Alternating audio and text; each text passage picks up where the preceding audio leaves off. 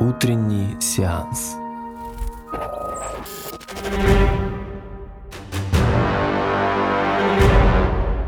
Всем привет, это утренний сеанс на Глаголе ФМ. Я Артем Кавалерян, хочу поговорить с вами о ваших любимых фильмах. Простите за долгое отсутствие, я был занят, пытаясь написать сценарий э, постапокалиптической идеологии «Воины из Бирюлева» и «Побег из Тушина».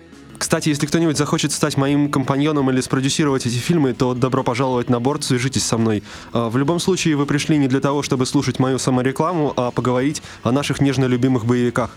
И хотя в последнее время действительно выходит много неплохих фильмов в этом жанре, «Ночь идет за нами», «Тройная угроза», «Третий Джон Уик», «Четвертый Неудержимые» и «Пятый Рэмбо», Голливуд еще и нещадно убивает множество обожаемых фанатами франшиз. И, можно сказать, задоили корову до неузнаваемости. Вот с «Хищником» так было. Я до сих пор отрицаю существование фильма 18 года. Добрый вечер, мистер Уик. Добрый вечер. Чем я могу вам помочь? Врач у вас есть? Да, сэр. Круглосуточно? Пришлите его ко мне. Хорошо, сэр. Хорошая у вас химчистка. Я боюсь, ни одна химчистка тут не поможет. Да, я так и думал. Могу я предложить вам выпить, сэр? Может, бурбон?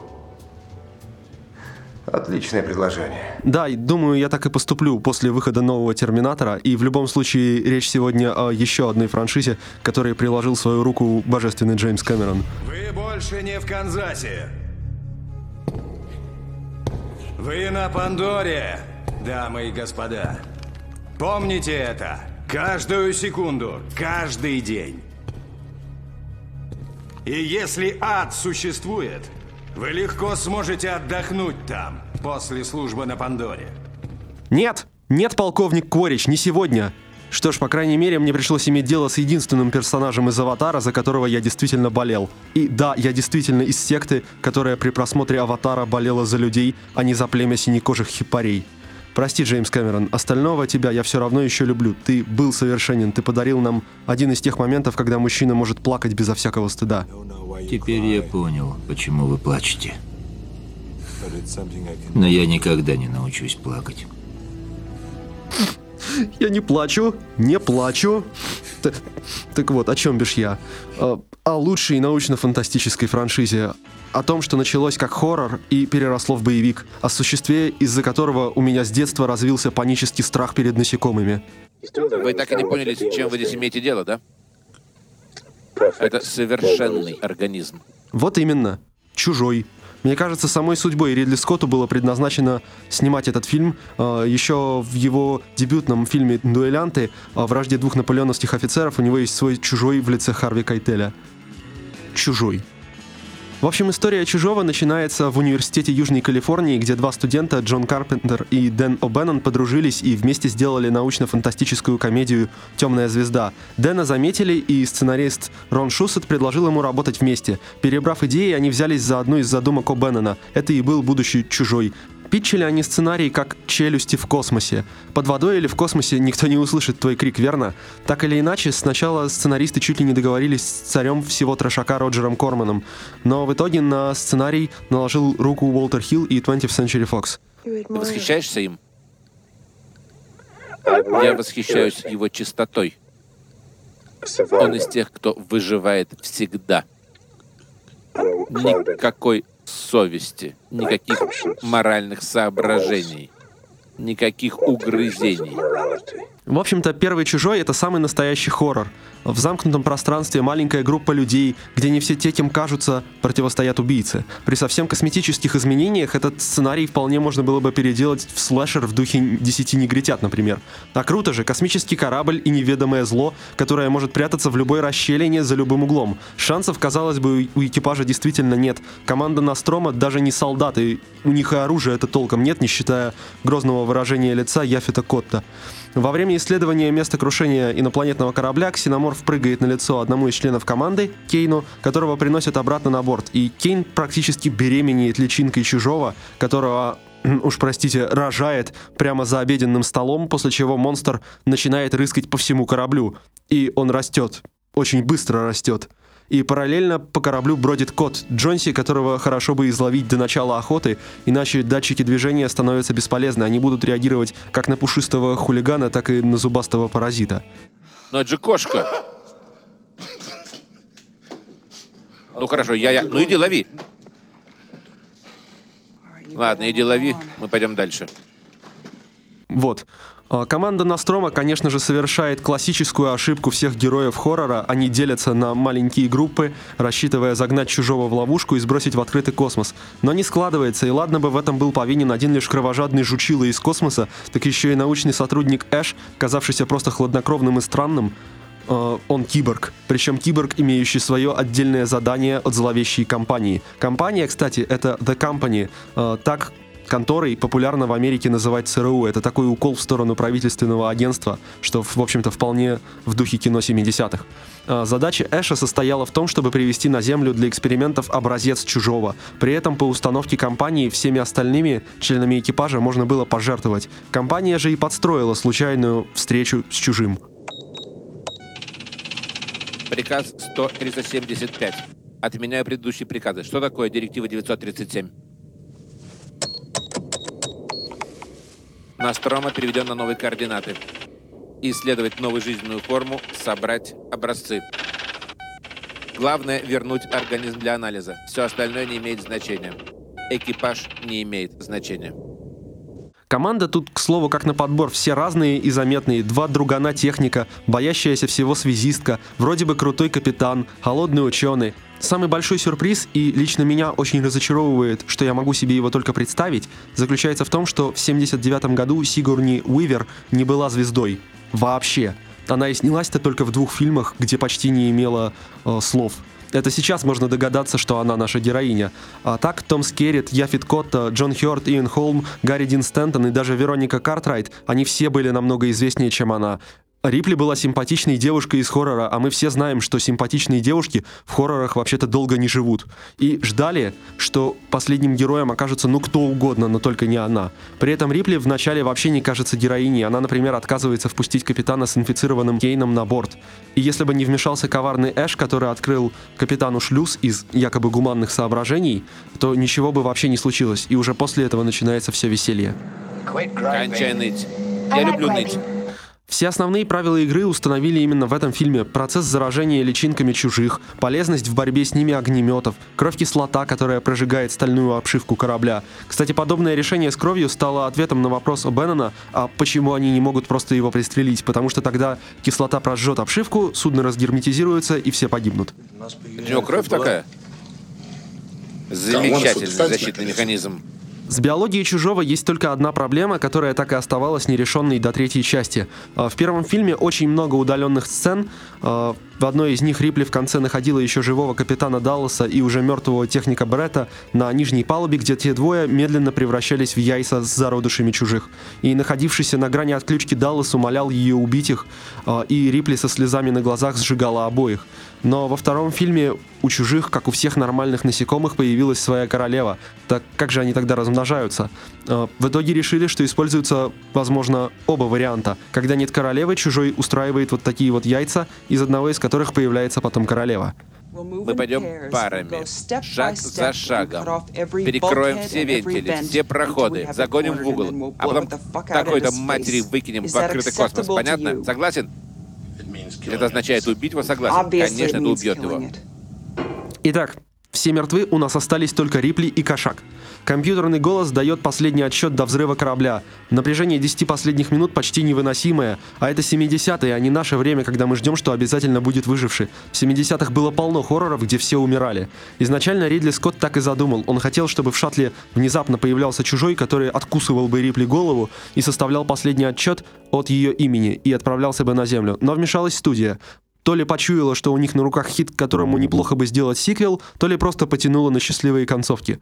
В общем, Рипли и Кот погружаются в анабиоз, и она засыпает с надеждой, что кошмар наконец-то закончился. Но франшиза-то только начиналась, и «Чужой» — это паразит, в самом названии заложено что-то враждебное и инородное. Последнее сообщение коммерческого корабля Нострома.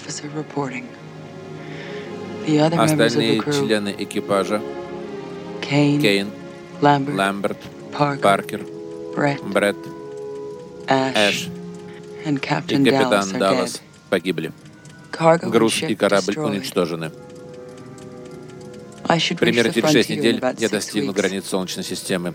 Если мне немножко повезет, меня засекут и поймают. «Чужой» принес просто огромную кассу. Для фанатов хичкоковских триллеров здесь было мрачное настроение, для любителей грайндхауса — кровь с кишками, для фанатов научной фантастики — все примочки и отсылки на классику вроде «Чудовище из Черной лагуны» или «Планеты вампиров», для мужчин — битва за выживание, для девушек — героиня, которая не беззащитная жертва, которую нужно спасать. И «Чужой», надо сказать, благодаря своей замкнутой локации, он совсем неплохо состарился для фильма 79 года. Это Рипли. Последний, кто остался в живых из экипажа Ностромо. Конец связи. А, Говоря, кстати, вот про дизайн и всяческие красивости, надо сказать, что никакого чужого мы бы не получили, если бы Беннон не отправился работать в Париж над сценарием экранизации «Дюны». Проект, на который подписали швейцарского художника-сюрреалиста Ганса Гигера, э, который показал сценаристу сборник своих рисунков «Некрономикон 4», который стал э, образцом для дизайна чужого. По собственному признанию, образ инопланетного паразита швейцарец увидел во сне. По версии Гигера, чужой со стороны выглядит почти как человек. Э, Человек в доспехах, защищенный от всех внешних угроз, существо без глаз. Потому что ведь намного страшнее, когда ты не знаешь, смотрит на тебя монстр или нет. И Гигер же подарил своему чудовищному творению вторую пару выдвигающихся челюстей. А пока студийные магнаты решали, делать сиквел или нет, Рипли парила в безбрежном космосе. Я не могу вам солгать относительно ваших шансов, но я могу вам посочувствовать.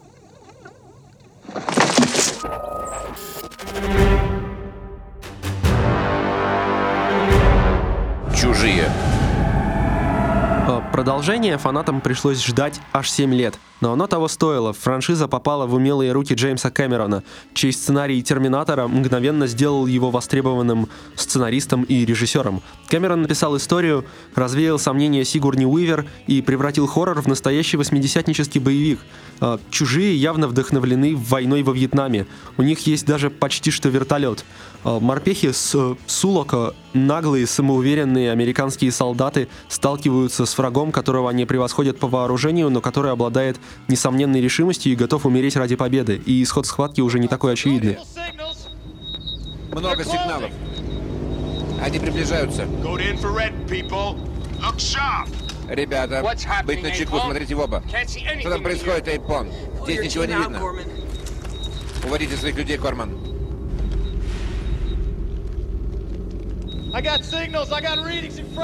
Сигналы, сигналы. Впереди и сзади. Где? Ничего не вижу, ни хрена не видно. Да, здесь сзади ничего нет. Но я говорю вам, где что-то двигается, это не мы. Черт.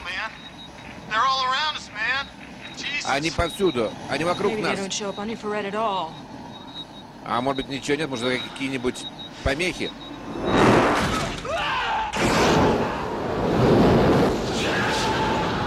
Кэмерон в то время как раз очень любил культовый роман Хайнлайна «Звездный десант» и заставил всех своих актеров его прочитать. Совсем скоро «Третий чужой» будут снимать параллельно с фильмом Верховена «Звездный десант». Собственно, даже свою миссию по борьбе с чужими морпехи зовут «Охотой на жуков». Ты летишь туда, и мы все летим, чтобы уничтожить их, правда? Не для того, чтобы изучать, не для того, чтобы их привести сюда, но чтобы уничтожить их раз и навсегда. Да, таков наш план. Даю слово. Хорошо, я согласна. Все начинается с того, что Рипли находят другие люди. Правда, как выясняется, она провела в анабиозе 57 лет. И ее единственная дочь мертва, семьи, кроме кота с Настрома, у нее нет. Компания в историю Рипли не верит, и ей говорят, что на планете ЛВ-426, где команда из первого фильма столкнулась с паразитом, теперь мирная человеческая колония. Сколько их там? Сколько колонистов? Я не знаю, 60, 70, может быть, семей. Разрешите? Семей. Боже мой. Компания наплевательски относится э, к словам Рипли, пока с колонией не пропадает связь и в воздухе не начинает пахнуть жареным. Тогда на ЛВ-426 отправляют отряд колониальной морской пехоты под началом неопытного лейтенанта Гормана, саму Рипли и представителя компании Картера Берка. За Берком числится единственное доброе дело в истории компании Вейланд Ютони. Он вернул Рипли кота. Джонзи, иди сюда. Иди сюда. Ну как ты, глупый кот? Как ты? Где ты был? Вы вроде знакомы, да? Я Берк. Я работаю на компанию. Но на самом деле я нормальный парень, не думайте. Завершая историю кота, скажу, что, учитывая гибель Рипли в третьем фильме, Джонси вполне может являться последним выжившим с Настрома. В общем, морская пехота. Неопытный Горман, у которого до этого была только одна боевая миссия с задачей, явно не справляется и слишком полагается на крутого черного сержанта Апона, который поддерживает дисциплину, потому что так надо. Помимо этого, среди морпехов выделяется Капрал Хикс, Майкл Бьен, спокойный, крутой, с дробовиком наперевес. Васкес, то ли женщина, то ли рестлер, предпочитающая пулеметы, а также шутник и истерик Хадсон, которого играет Билл Пэкстон. Эй, Васкес, тебя никогда не принимали за мужчину? Нет. А тебя? Плюс ко всей этой компании представлен андроид Бишоп, Лэнс Хенриксон, который разительно отличается от подонка Эша. Конечно, да, у них всегда были какие-то проблемы. Теперь это не может произойти. У нас поведение всегда программировано совершенно по-другому. Я не могу допустить вред человеку или своим бездействием допустить, чтобы человеку был причинен вред. Хотите? Просто держись от меня подальше, Биша, понял? Ему Рипли сразу же не доверяет, э, даром, что Бишоп любимчик всего взвода и полностью подчиняется правилам Азимова. Играя с Хадсоном в филе пять пальцев, он выигрывает, потому что не может задеть его ножом. Почему? Потому что не способен причинить вред человеку вообще каким-либо образом. Эй, перестань! Поверь мне. Билл Пэкстон и Лэнс Хенриксон — два единственных обладателя приза особых режиссерских симпатий Джеймса Кэмерона. Они два единственных актера, которые погибали от рук Терминатора, Хищника и Чужого. Пэкстон появляется в первом Терминаторе в совсем маленькой роли уличного хулигана, которым вытирает асфальт голый Арни. Ну и, наконец, мое постыдное удовольствие — Хищник 2 где Пэкстон играет одного из напарников Дэнни Гловера в охваченном бандитской войной Лос-Анджелесе. А, Хенриксон же погибает в первом «Терминаторе» во время перестрелки в полицейском участке, в «Чужих» андроида Бишопа надвое разрывает королева, ну и в «Чужом против хищника» с ним расправляется один из этих космических спартанцев. Такой вот скайфайный хэт-трик. Зря не стрелять, осторожней. Там могут, могут быть штатские. Солдаты и Рипли прилетают на ЛВ-426, где начинают искать выживших, но находят только разгромленное поселение и никаких тел. Миссия идет не по плану. Оказывается, что все колонисты уже стали телами для личинок новых чужих. И в первом же бою погибают 8 из 12 морпехов. А если бы Рипли не протаранила э, толпу чужих на БМП, не ушел бы живым вообще никто. Эй, посмотрите. Сержант Дитрих. Они живы. Да, мы должны вернуться за ними. Да пошла ты. Мы никого не бросаем. Я не вернусь. Вы не можете им помочь. Им нельзя помочь. Из них сейчас делают коконы, как из всех остальных. Рипли при этом спасает не только их. Во время обыска поселения солдаты находят маленькую девочку Ньют, и у потерявшей свою дочь Рипли моментально включается материнский комплекс, и она превращается в женскую версию Рэмбо. Моя мама всегда говорила, что чудовищ не бывает. Настоящих чудовищ. Но они есть. Отрезанные от пути домой перед лицом опасности, морпехи не знают, что им делать, пока они не решают пойти на крайние меры. Я думаю, нужно улететь и взорвать все это чертов с орбиты, устроить ядерный взрыв. Только так мы можем быть уверены. Конечно. И Рипли придает вовсе не Бишоп, а Берг. Компании столь неуемно хочется заполучить себе образцы чужих для исследования, что они не остановятся буквально ни перед чем. Он подумал, если он сможет их провести через карантин внутри нас, не знаю, как сказать, внутри, а потом заморозить при полете домой, никто не узнает про эти эмбрионы, которые будут внутри нас. У меня и у головастика. Минутка, минутка, но мы же все знаем. Да. И это он смог бы сделать только в том случае, если бы он саботировал систему жизнеобеспечения во время полета обратно. Вашей системы. Тогда он смог бы выбросить тела, и все, все было бы в порядке. Твою мать, а? Но ты покойник, ты покойник, слышишь? Это все такое безумие. Да послушайте себя. Это паранойя какая-то.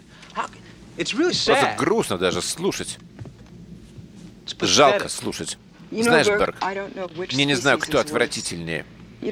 Они, по крайней мере, не пытаются трахнуть друг друга ради процентов.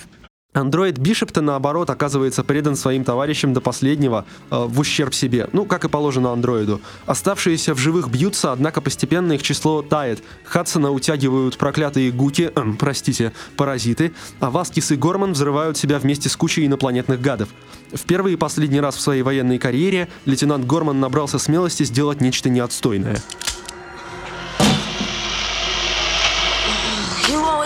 Всегда был говнюком. Корман. Главным врагом для Рипли оказывается не очередной безликий паразит, а королева чужих, которая откладывает яйца, из э, них потом и появляются на свет эти мерзавцы.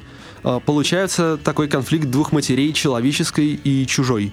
У них есть отличный момент, где они смотрят друг на друга и как бы меряют друг друга взглядом. Знаете, как в вестерне. И королева может послать своих боевиков убить Рипли, но и Рипли может сжечь яйца из огнемета. И королева ее пропускает. А Рипли все равно сжигает яйца, потому что в борьбе видов за выживание перемирий не бывает. Я точно не знаю. Наверное, это то, чего мы еще не видели. Это как э, вот этот самый муравьиный улей, пчелиный улей, улей у пчел. Ну, ты понимаешь меня.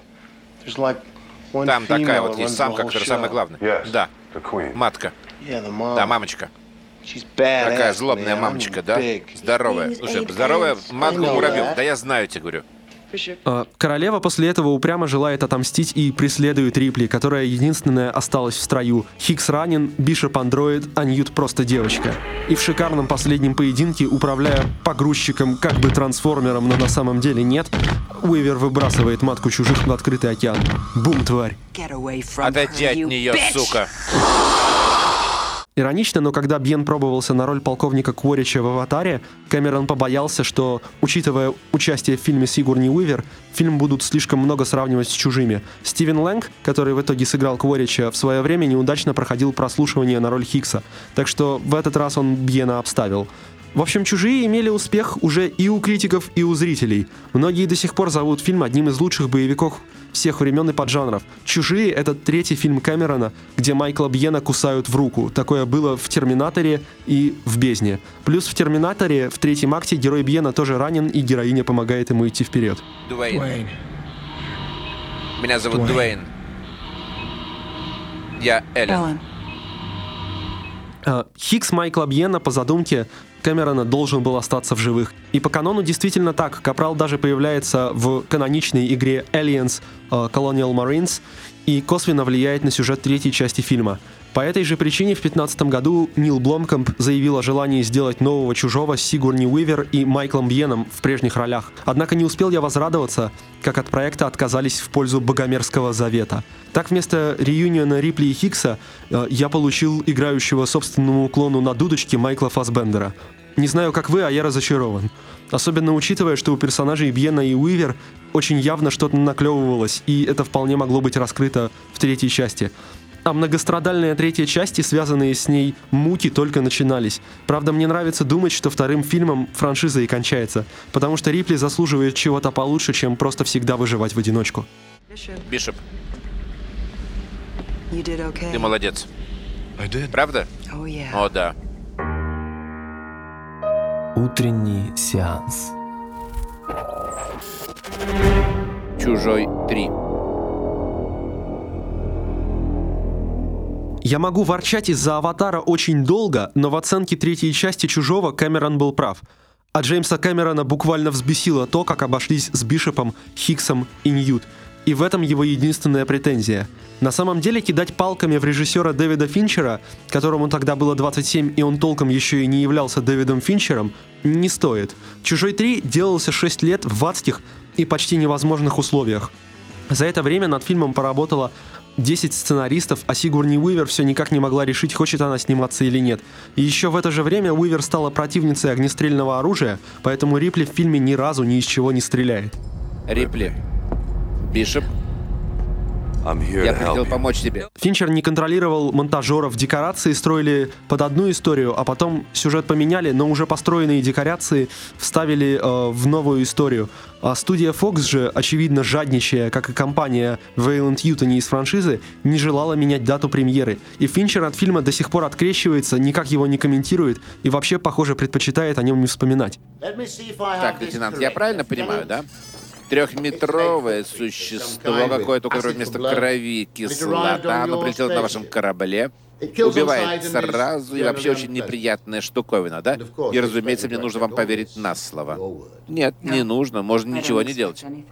И я даже не знаю, что тут скажешь. Дело в том, что третья часть и моя самая нелюбимая. Поэтому вместо того, чтобы весело пробежаться по ней, предлагаю взглянуть на то, какой она могла бы быть. С самого начала решили убить Ньют, потому что актриса слишком повзрослела за 6 лет, чтобы играть ту же роль. А вот с остальными все оставалось очень неясно. Первый драфт сценария написал Уильям Гибсон, автор культового нейроманта. Уильям Гибсон, чтобы вы знали, это вообще бог-отец киберпанка. А, по сюжету Рипли попадала в кому, Ньют отправлялась к родне на Землю. Это был бодрый э, боевичок про похождение Хиггса и Бишопа в космосе. По идее, они попадали в плен на станцию Союза прогрессивных народов, читай космокоммунистов. На станции проводились бы эксперименты над личинками чужих, эксперимент выходил из-под контроля, чужие убивали бы всех на базе, и коммуняки с Бьеном и Хенриксоном спасались бегством на американской станции. Все заканчивалось выходом в будущее. Бишоп говорил Хиггсу, что для того, чтобы все это остановить, нужно выиграть с чужими войну за выживание и уничтожить их родной мир. Во второй версии все более-менее вернулось к формату хоррора. За героями гонялись бы только трое чужих.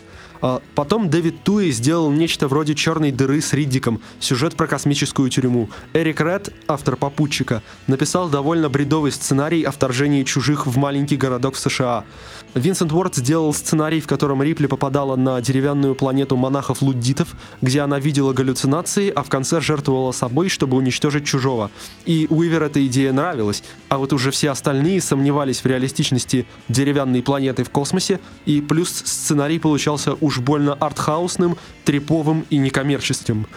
А доить франшизу студия еще не закончила. Ты знаешь, кто я? Ты андроид. Та же модель, что Бишоп. Тебя послала эта сраная компания. Нет, я не андроид, Бишоп. Я его придумал.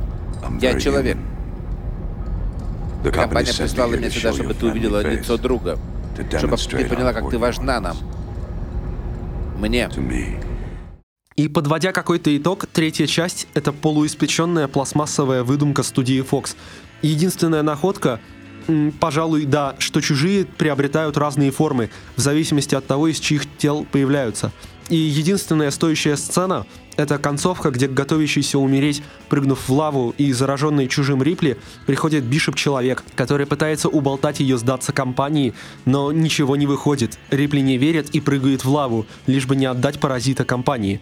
И так вот Бишоп-человек оказался менее человечным, чем Бишоп-андроид. И это, наверное, лучшая эпитафия для третьей части из всех, что я могу придумать. Я не андроид.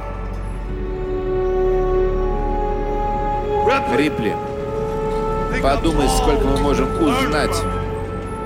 Такой шанс бывает раз в жизни. Отдай его мне. Это же поразительный экземпляр.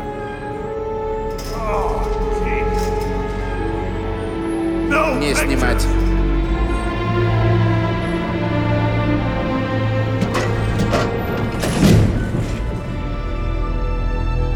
Что ты делаешь?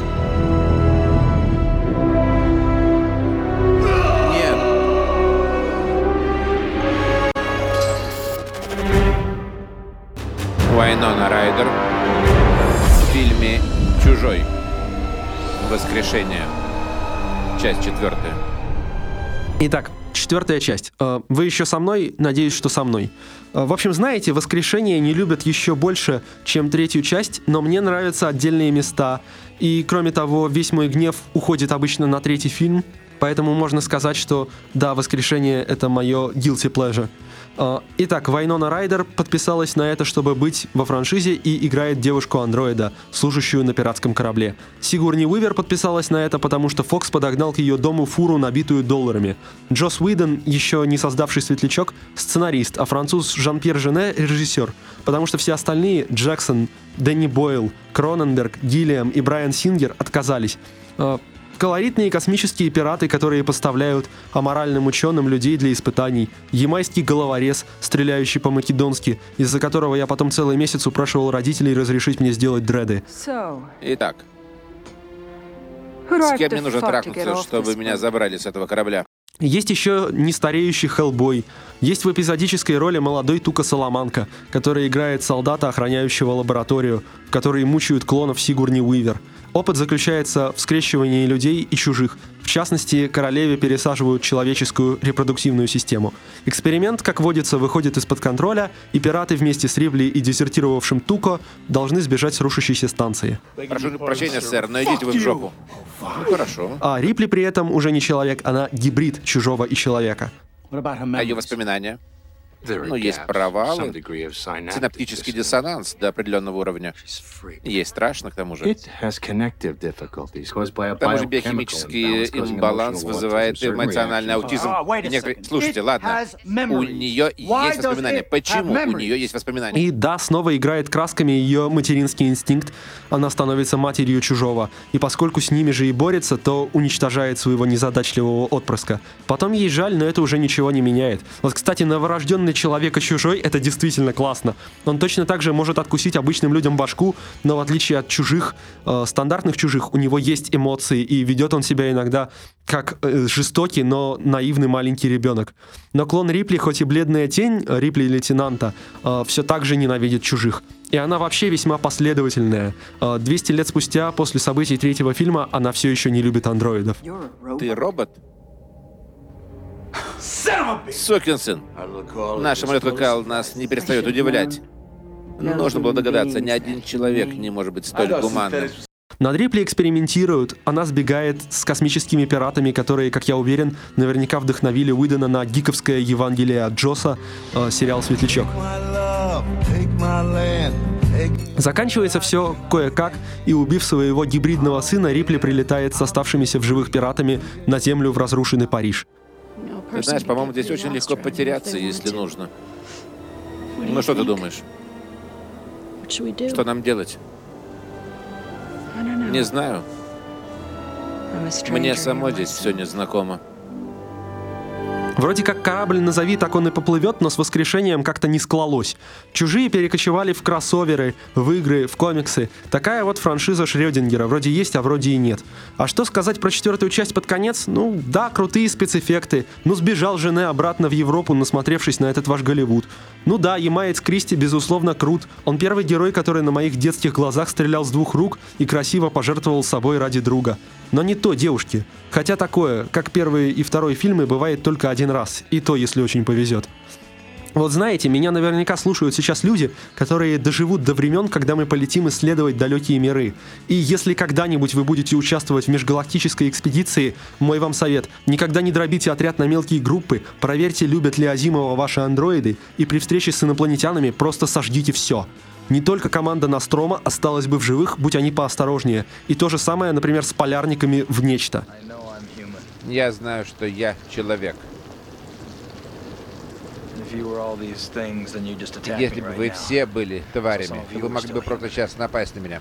Значит, по крайней мере, хоть кто-то из вас тоже люди. Эта тварь не хочет себя показывать, она хочет спрятаться внутри имитации. Но будет сопротивляться, сражаться, если нужно. Однако и она уязвима. Если они победят нас, тогда других врагов у нее не останется. Никто уже эту тварь убить не сможет. Значит, она победила.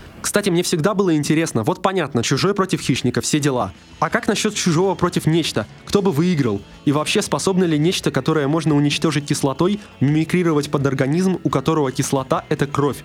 В свете выпуска получается не патриотично, но я поставлю на нечто. А Если у вас какие-то есть свои версии, то отпишите в комментариях, мне интересно. Любите фильмы и смотрите их в HD. И робко надейтесь, что новых сиквелов «Чужого» больше не будет, потому что таких, как Рипли, уже не делают. Неплохо для человека.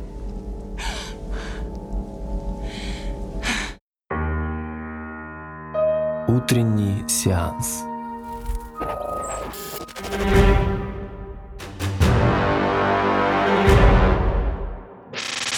Глаголев FM.